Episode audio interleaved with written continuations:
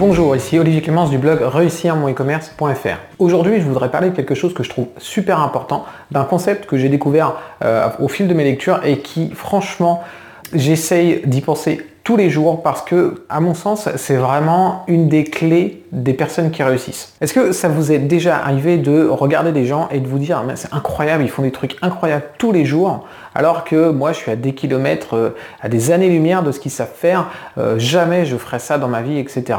Et vous comprenez pas spécialement comment ils font ça. Vous imaginez que c'est juste parce qu'ils ont du talent, parce qu'ils sont plus intelligents, etc., etc. Et en fait, ça tient souvent qu'à une seule chose, à un seul concept qui s'appelle la zone de confort. Alors la zone de confort, qu'est-ce que c'est? Eh En fait, c'est comme un cercle dans lequel vous êtes. Et euh, à l'intérieur de ce cercle, la zone de confort, en fait, ça représente tous les éléments, tout ce que vous savez faire sans justement être trop gêné, sans que ça vous fasse peur, sans que ce soit difficile. Euh, c'est quelque chose que vous savez faire facilement. Et on a chacun des zones de confort différentes.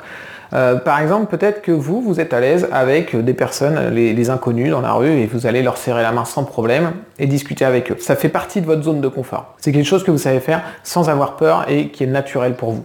Et à côté de ça, vous, allez avoir des personnes qui sont beaucoup plus introverties et qui vont avoir beaucoup de mal à discuter avec des personnes qui vont pas oser y aller. Et il y en a d'autres qui vont même se mettre à, à dégouliner de sueur, etc. Et ça devient vraiment, vraiment compliqué pour eux.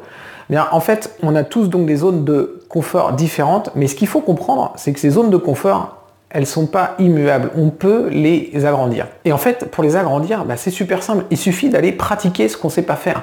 Des choses où vous n'êtes pas à l'aise, eh bien, il faut essayer d'aller les faire. Alors, l'idée, c'est pas forcément euh, d'essayer de gravir l'Everest euh, du premier coup, parce que justement, vous allez être beaucoup trop loin de votre zone de confort, et du coup, ça va être insurmontable pour vous et du coup vous allez abandonner. Non, l'idée c'est d'aller voir ce qui est un peu en périphérie de votre zone de confort et de vous dire ok ça je suis pas super à l'aise pour le faire, je vais me concentrer, je vais essayer de le faire plus souvent pour justement m'améliorer. Et du coup à chaque fois que vous allez faire des choses qui sont en dehors de votre zone de confort, eh bien vous allez agrandir votre zone de confort.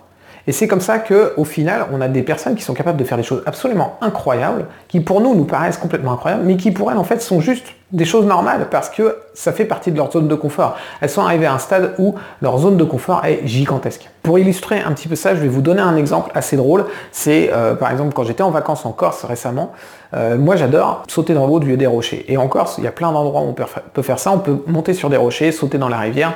Et euh, voilà, c'est un truc que j'adore faire et que mon fils adore faire. On a fait ça ensemble pendant les vacances. J'ai au final réussi à sauter d'un rocher qui était à 18 mètres de haut.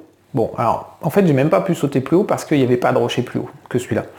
18 euh, mètres de haut, il y a plein de gens qui trouvent ça complètement dingue. Mais en fait, j'ai réussi à sauter les 18 mètres de haut que euh, au fur et à mesure de mes vacances. Parce qu'on est revenu plusieurs fois au même endroit où il y avait différents paliers. On pouvait sauter à 3 mètres, 4 mètres, 5 mètres, 6 mètres, 9 mètres.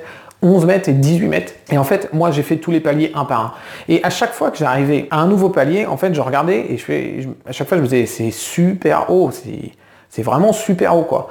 Et une fois qu'on l'avait fait une fois, la deuxième fois, déjà, ok, il y avait beaucoup moins de peur, beaucoup moins d'appréhension parce qu'on savait qu'on pouvait le faire, ça avait fonctionné, je l'avais fait une première fois, aucun problème.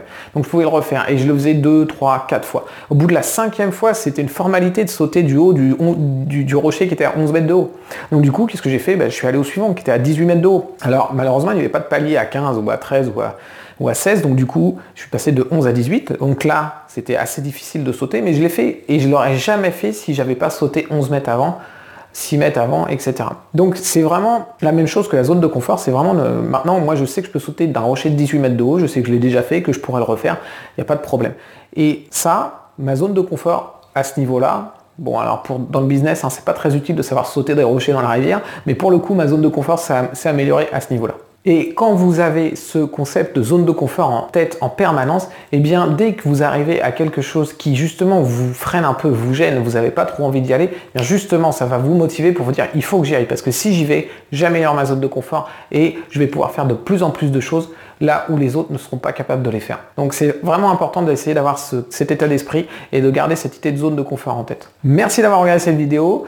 Je vous dis à demain pour la prochaine et en attendant, n'hésitez pas à vous abonner et éventuellement à cliquer sur la petite cloche pour recevoir un email lorsque les prochaines vidéos sortiront. Merci, à demain